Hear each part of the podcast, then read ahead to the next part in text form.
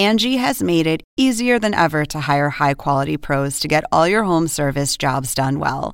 Just bring them your project online or with the Angie app, answer a few questions, and Angie will connect you with local pros who match your specific needs. Or book a service instantly at an upfront price. So join the millions of homeowners who use Angie to care for their homes and get your next home service job done well. Download the free Angie mobile app today or visit Angie.com. That's A N G I.com. Angie has made it easier than ever to hire high quality pros to get all your home service jobs done well. Just bring them your project online or with the Angie app, answer a few questions, and Angie will connect you with local pros who match your specific needs. Or book a service instantly at an upfront price. So join the millions of homeowners who use Angie to care for their homes and get your next home service job done well. Download the free Angie mobile app today or visit Angie.com. That's A N G I.com. Según el diccionario de la Real Academia Española, La cultura pop se define como el conjunto de las manifestaciones en que se expresa la vida tradicional de un pueblo. nosotros la definimos como Música, cine, televisión, famosos teatro, moda. y arte. ¿Y tú? ¿Cómo, ¿Cómo la la defines? Somos Zona con Marisabel Houston y Javier Merino. Nos visita el día de hoy un grupo venezolano de nombre Los Mesoneros, quienes están nominados a Mejor Álbum Pop Rock en los Latin Grammy 2020. Yo soy Javier Merino desde la Ciudad de México. Mi cuenta en Twitter es arroba merinoCNN y en Instagram me encuentran como Javito73 www.cnne.com diagonal Zona Pop, nuestra página oficial y www.cnn.com diagonal zona pop, la página en donde pueden encontrar los más de 180 episodios que tenemos de Zona Pop. Houston, ¿cómo estás? Voy a colocar nada más acá el Dirty Pop, que tengo tiempo que no lo coloco por como tú dijiste el pop. Ahí te va. Dirty Pop.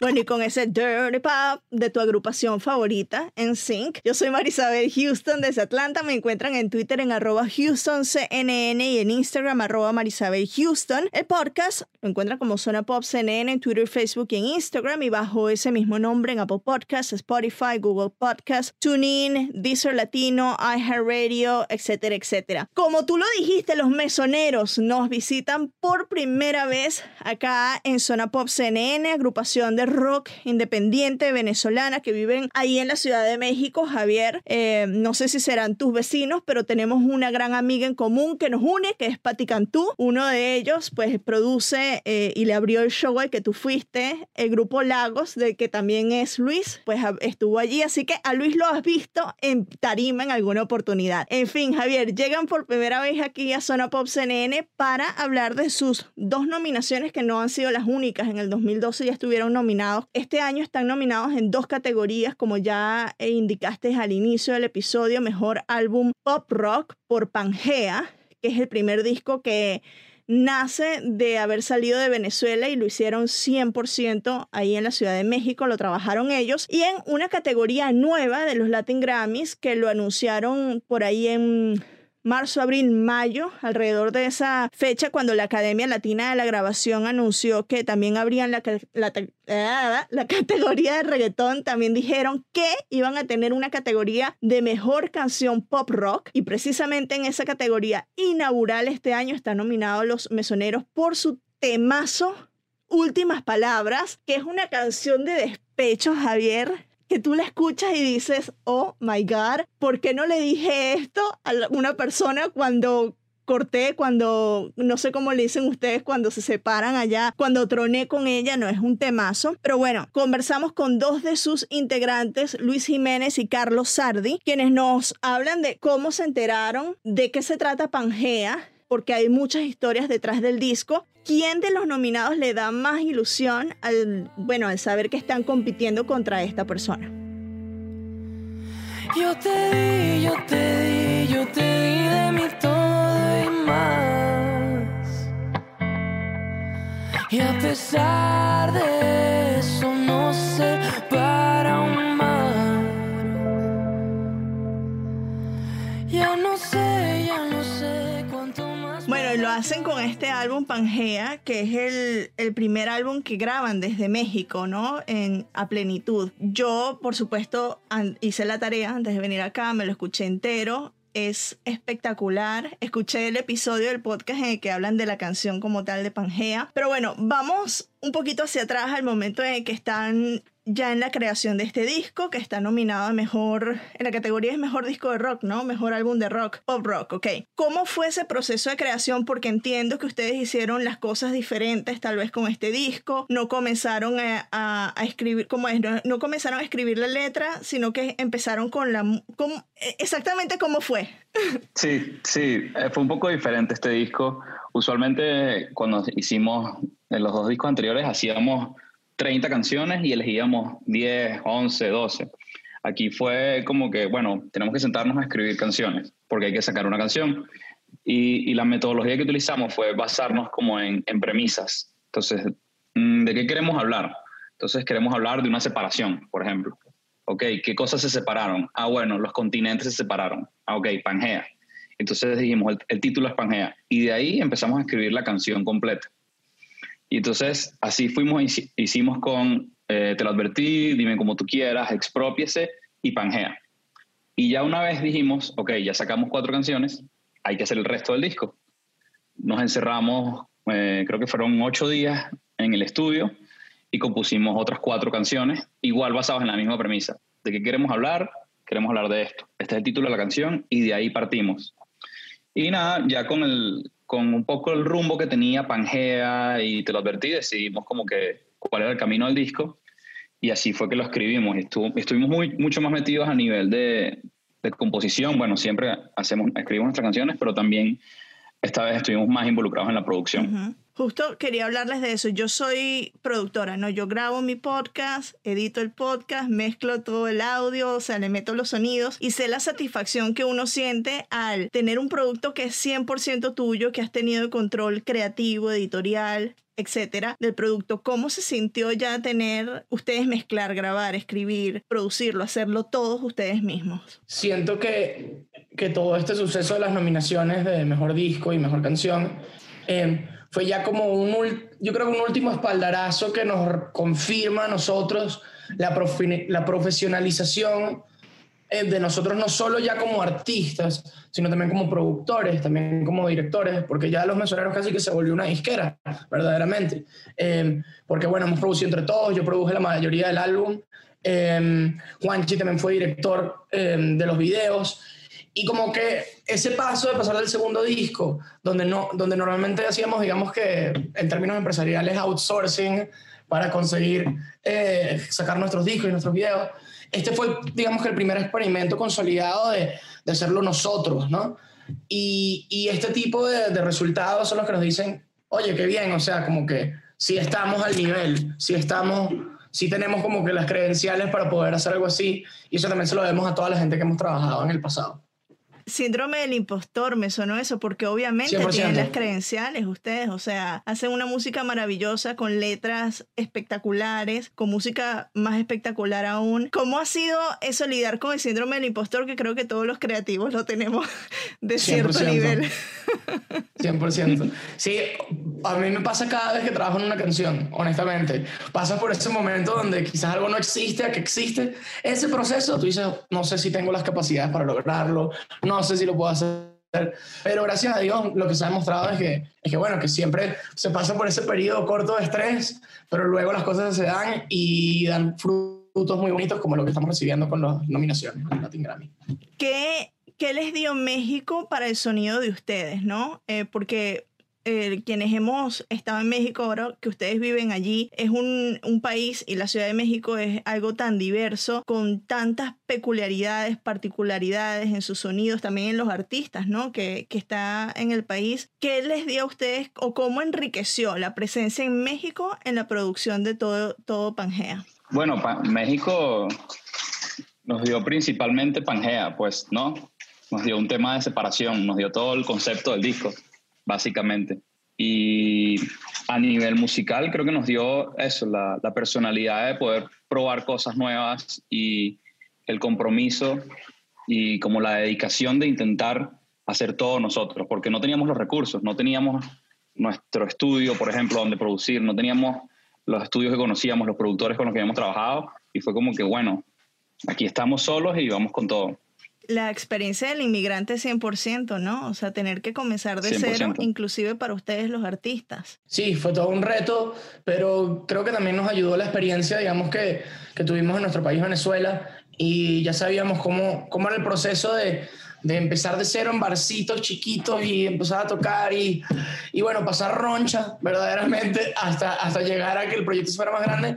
Más bien creo que todas esas experiencias nos ayudaron a que en México fuera mucho más rápido, ya evitar los errores que habíamos cometido en el pasado, em, repetir los aciertos y así, y gracias a Dios en cuatro años yo creo que la banda ha llegado a su punto más grande en su historia y, y ahora estamos muy agradecidos también con el público mexicano que ahora es tan o más grande que, que, el que tenemos en nuestro país, así que muy agradecidos. Eh, ese concierto que hicieron Plaza La Condesa, ¿no? Fue en La Condesa que hicieron ese concierto. ¿Cómo lo recuerdan ustedes? Porque imagino que fue un, algo espectacular estar ahí con todo ese público, ver que, porque hay, siempre hay cierta duda cuando ya son exitosos en el país de origen, irse a otro país y tal vez cuestionan, oye, lograremos tener lo que tuvimos o hasta más, ¿no? Y, ver que han logrado calar en el público mexicano de una manera tan especial, tan emotiva. Obviamente en México hay muchos venezolanos también por, por la diáspora, pero ¿qué, ¿qué, sintieron ustedes al ver o al escuchar a toda esa gente coreando sus temas? ahí en, en ese concierto. Sí, bueno, el Plaza creo que es una de las experiencias, fue otra experiencia de eh, hard works hard work pays off. O sea, fue otra de las experiencias donde estuvimos meses y meses y meses trabajando, diseñando el setlist, diseñando la escenografía y poco a poco ver como un trabajo que empezamos hace cuatro años o más en México de promoción, de tocar en lugares chiquitos, de ir a ciudades cerca de México. Todo eso pagó sus frutos ese día y fue como un sold out que no nos imaginábamos. Bueno, sí no nos imaginábamos y lo queríamos, pero fue como sorprendente ya verlo materializado. Muy parecido a lo que, a lo que estamos viendo hoy con Pangea al disco y las nominaciones. Bueno, entre las nominaciones también, porque tienen dos, está en una categoría nueva para los Latin Grammys y qué honor que en esa categoría se hagan ustedes también nominados, que es con últimas palabras.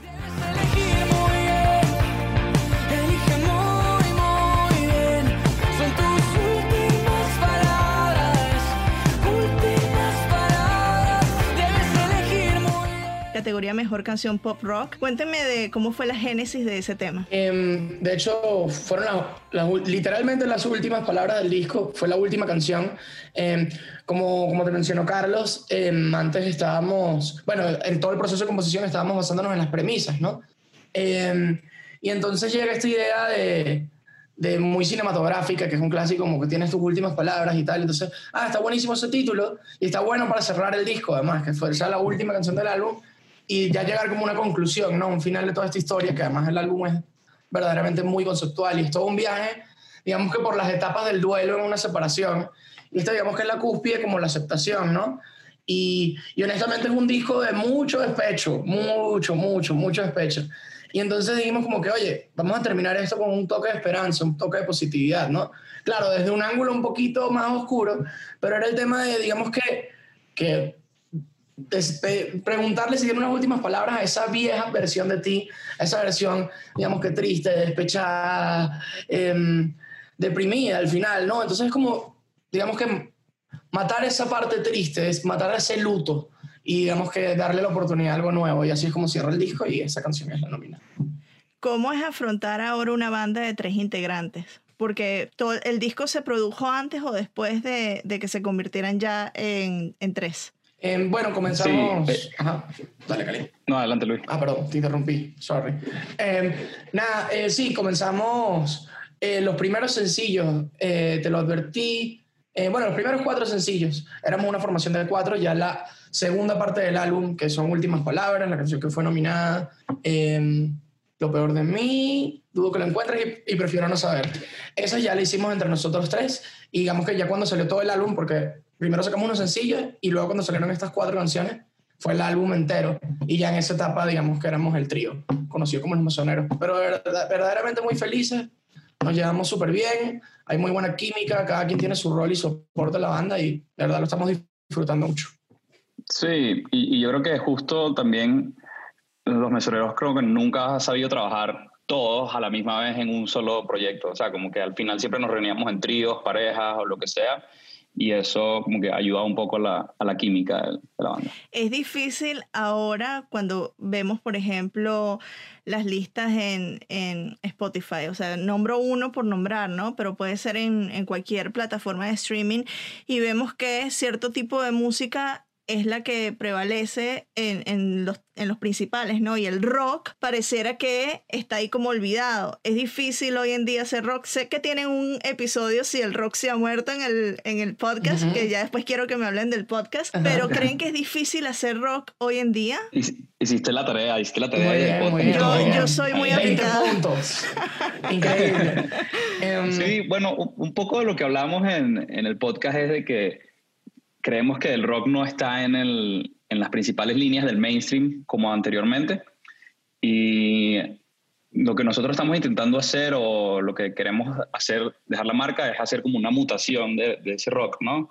Por eso creo que estamos nominados a pop rock, porque nos estamos mezclando más con lo, lo mainstream y metiendo cosas de otros géneros en, en nuestro rock. Siempre bromeamos de que somos eh, pop rockstars ahora. Ahorita somos los pop rockstars. Pero sin perder la esencia, que es lo, lo importante, ¿no? Sí, no, y verdaderamente nosotros somos una banda que nos gusta mucho experimentar y en cada álbum como que probar cosas nuevas, ¿no? Entonces nosotros no nos... eh, y lo decimos en el, en, el, en el programa, una de las preguntas que nos hacen es que ustedes se consideran un artista de rock y ya. Y verdaderamente no sentimos que somos el rock puro clásico, sino que agarramos elementos allá, pero de repente agarramos elementos de otro lado, agarramos otras cosas anglo, hasta en este último disco agarramos influencias de Juan Luis Guerra y lo pusimos encima de algo medio Génesis. Y es como que son ese tipo de cosas que nos gusta probar en todos los álbumes, porque ya creo que esas propuestas ya están y son increíbles y son muy buenas, pero la idea es también que los mesoneros propongan algo autóctono de nosotros, ¿no? Y eso viene de, de probar y experimentar con otros sonidos que no vengan, digamos que de lo- del canon del rock.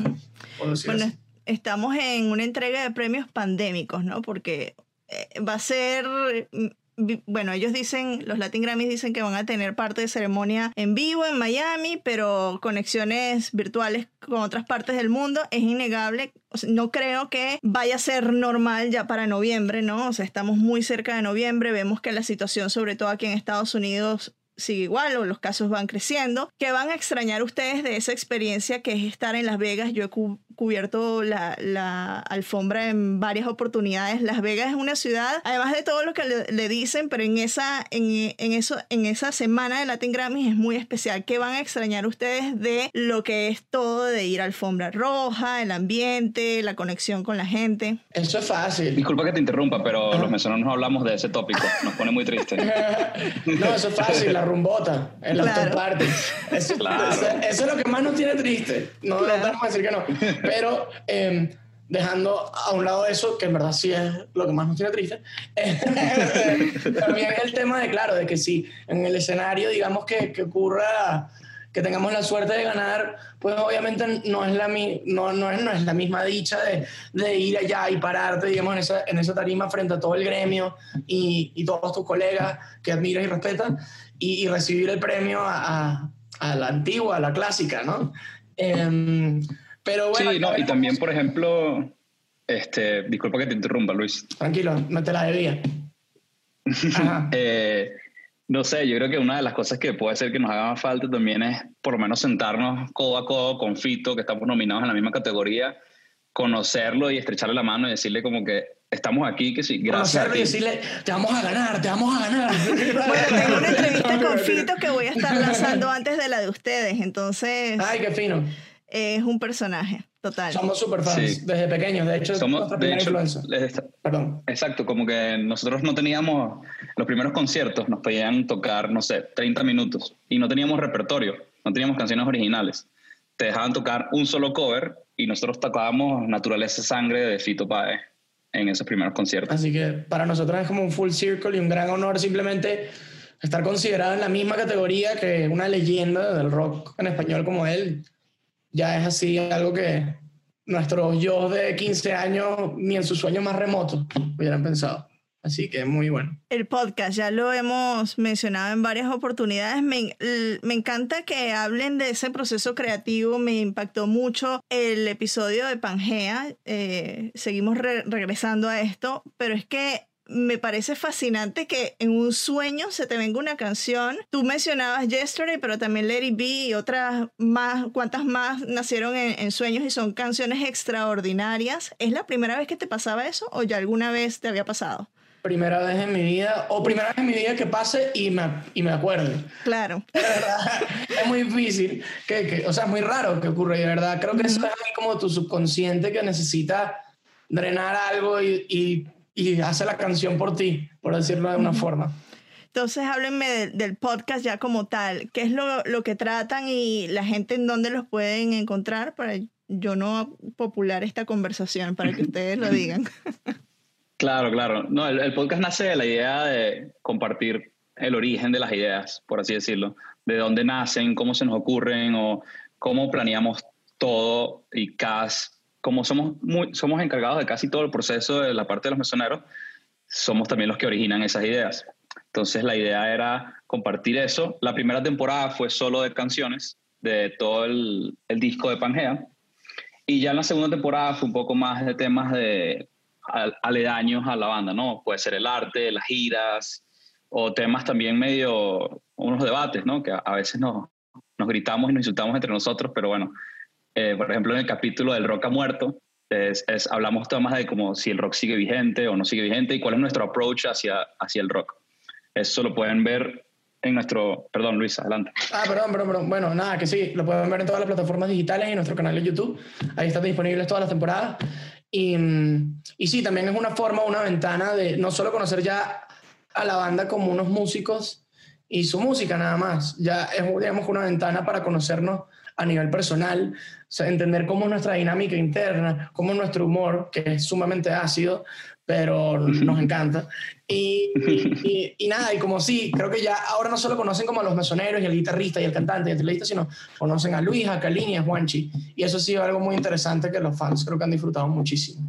Es la maravilla de ahora de tener redes sociales que nos sentimos más cerca de la gente a la que seguimos, a la que admiramos y que sus fanáticos también pues, pueden conocerlos un poco más. A ver, ya llegamos al final, pero últimas palabras y deben elegir muy bien, ¿no? Ustedes qué... Ah, Ah, ¿qué- La tarea está la hecha. tarea está hecha. A ver, ¿qué le dicen a, a sus seguidores? Porque obviamente estas nominaciones también tienen que ver mucho con la gente que los apoya y cómo han dado a conocer y reproducido los temas, ¿no? En verdad estamos aquí y estamos teniendo esta entrevista, muy buena entrevista, por cierto, este, sobre las nominaciones de los Latin Grammys, gracias a todos los fans, porque sin ellos no son la base piramidal de, de todo lo que hacemos. Entonces, muchísimas gracias a todos. Sí, lo mismo tengo que decir. Muchísimas gracias a, a todos los que lo han hecho posible. Gracias también a la, a la gente de la academia y del gremio que, que ha, ha valorado este trabajo que se ha hecho con tanto cariño. Pero como dice Kalin, sobre todo a los fans, porque ustedes son los que son la gasolina que, que mantienen la banda andando y sacando contenido. Y este contenido es ahora el que se está reconociendo. Así que muchísimas gracias a todos. Estas dos nominaciones no fueran posibles sin ustedes. Sí. Y rap- rápido shout out a todo nuestro equipo que está detrás de esto, al equipo de One RPM, a Mr. A on the Beat, quienes que mezclan los discos, a todo. Nuestras familias, etcétera. Gracias a todos. de nosotros,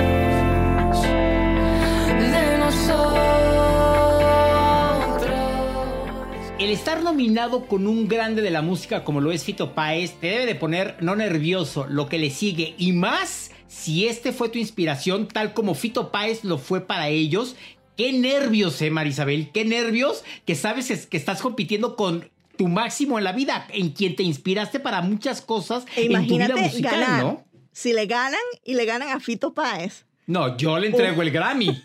o sea, en su honor aquí lo tiene. Bueno, no, verdad, creo que no le daré mi Grammy a nadie. Pero sí que No. emoción, ¿no? Bueno, muchísimas gracias a los mesoneros por venir por primera vez acá. Esperamos tenerlos pronto. Me gustaría eh, que en un futuro, cuando yo vaya a México, Javier, que nos encontremos con ellos porque me cayeron súper bien. Tienen un, un humor muy eh, irónico a veces. Ellos también tienen un podcast que hablamos de esto. Somos colegas podcasteros también, pero fíjate que el podcast de ellos me gusta porque te cuentan la historia cómo nació el disco, cada canción, la inspiración detrás de las canciones, etcétera. Entonces no es un podcast nada más por crear un podcast, sino algo de contenido en específico. Pero bueno, me encantará reunirme con ellos allá en Ciudad de México contigo y que nos vayamos a comer arepas. La entrevista inició, tú estabas en Acapulco. En uno de esos momentos, seguro estabas durmiendo porque te despertabas muy tarde, pero la entrevista inició con una discusión porque la, la amiga que nos conectó, la PR, ella es colombiana y la discusión era la sempieterna eh, discusión si las arepas son venezolanas o son colombianas y la indignación de uno de ellos de que en, en México le dicen gorditas a las arepas. No, no, no, no, no. no. Ese A fue ver, el yo quiero aclarar, yo quiero aclarar eso. Yo que conozco muy bien la arepa y la gordita son completamente diferentes. Son parecidas en el sentido de que son redondas y que llevan un relleno, pero es como compararlas con las pupusas del Salvador. Es como decir, ay, la pupusa No, es, o sea, claro. O son completamente diferentes porque la gordita se fríe en aceite, se sumerge en aceite y la gordita básicamente es de chicharrón. A la arepa le pones lo que ya tengas en el refrigerador, o sea, le metes de todo Claro. lo que quieras. Si hay arepas, la cifrina, la pepeada, sí, pero la gordita es de chicharrón y nada más. Y nada, no tiene nada que ver, así que yo estoy de de- en desacuerdo con él. Punto. Lo que sí tengo que decir No. A mí me gusta no, más- Están, en de están de acuerdo. Están de acuerdo Ah, porque él dice que se, se, se pone histérico cuando la, dicen que es lo mismo, cuando no es. Ah, ya sí, no. No, no, no. Lo que yo sí tengo que decir, y aquí me voy a echar encima a Sebas y a Paula, a mí me gusta más la arepa venezolana. No sé. Lo dijo Javier por No su libre sé. albedrío. Yo no le dije Sí, que dijese no. nada porque ellos me culpan a mí de influenciar a la gente. No, Yo no, no, no, no, no, no. Yo sí lo tengo que decir, me gusta más la arepa venezolana. No sé, no sé cuál sea en sí la diferencia. No sé si la Porque harina la original, pan- Javier. No lo sé y no me voy a meter en ese tipo de discusiones. ¿Qué nació primero, la venezolana o la colombiana? Pero sí me gusta más la venezolana. Es más, deberíamos de hacer un artículo y tengo a las personas indicadas para hablar de la arepa venezolana aquí en México. Porque pues hoy en Venezuela va a haber, pues todo el mundo sabe hacer pero- arepas, ¿no? Pero podríamos hacer un episodio de la arepa venezolana como ícono pop culture de los venezolanos. Sí, claro, ¿Me por entiendes? supuesto, por supuesto. ¿Y cómo se hace Es una más, arepa no, fuera ya de te, le tengo, ya te le tengo la, ya te le tengo la caída. Tiene una conexión pop culture, pero inmensa, inmensa, la reina pepiada. ¿Por qué? Se lo diremos en un próximo episodio. Ahí Ya, le dejé el teaser. Ahí está. Ya, suficiente. De los mesoneros pasamos a Fito Páez, de Fito Páez pasamos a la arepa, de la arepa a Icono Pop, en fin. Ya nos despedimos porque si no podemos aquí a seguir haciendo una cadena y nos vamos a, tardar tres horas más. Tengo aquí la ¿Qué? bola 8, que ya se dio Oh, su a baño de luna. Pregúntale, ¿regresará? ¿Regresará Ah, no, eso yo no se lo voy a hacer. Eso, Zona eso ya- Pop? tú pregúntale eso. Yo que le voy a estar preguntando si regresa o no Pablo Alborán. Yo le quiero preguntar. ¿Cuál es la original? ¿La venezolana o la colombiana? No, ¿es la arepa venezolana la original? ¡Chin! ¡Chin! ¿Qué dijo? ¿Que sí? My reply is no. Según la bola No. 8, la original es la colombiana. No, La desinfecta. bola 8 no se equivoca después del baño de luna que se dio. No, desinfecta. Ahora el- vamos con tu pregunta. No, esa fue mi pregunta. Esa fue mi pregunta. Tu pregunta. A ver, mi pregunta. Ahora tu pregunta. ¿Vendrá Rosalía? Pero pues dila. Bueno, voy. ¿Vendrá Rosalía a Zona Pop CNN? As I see it, yes. ¡Ole! Malamente. ¡Tra, tra! Solo voy a decir una cosa, Pablo Alborán, te cambiaron muy gacho. No, bueno, Te cambiaron. no. Ya no eres prioridad de Marisabel. No, sigue Así, siendo, No voy a meter cizaña, no voy a amarrar navajas ni nada, pero Pablo Alborán, te cambiaron. No, Pablo, esas te cosas no son así, papito Pablo. lindo. Tú puedes regresar una vez al mes. Yo encantada de grabar y de hablar contigo una vez al mes. Es más, de tus playlists que son súper eclécticos y que gracias a ti descubrí una Te cantante. cambiaron, Pablo Alborán. Y que gracias a ti descubrí. Te cambiaron, una dirán cantante. misa, pero te cambiaron, Pablo Alborán.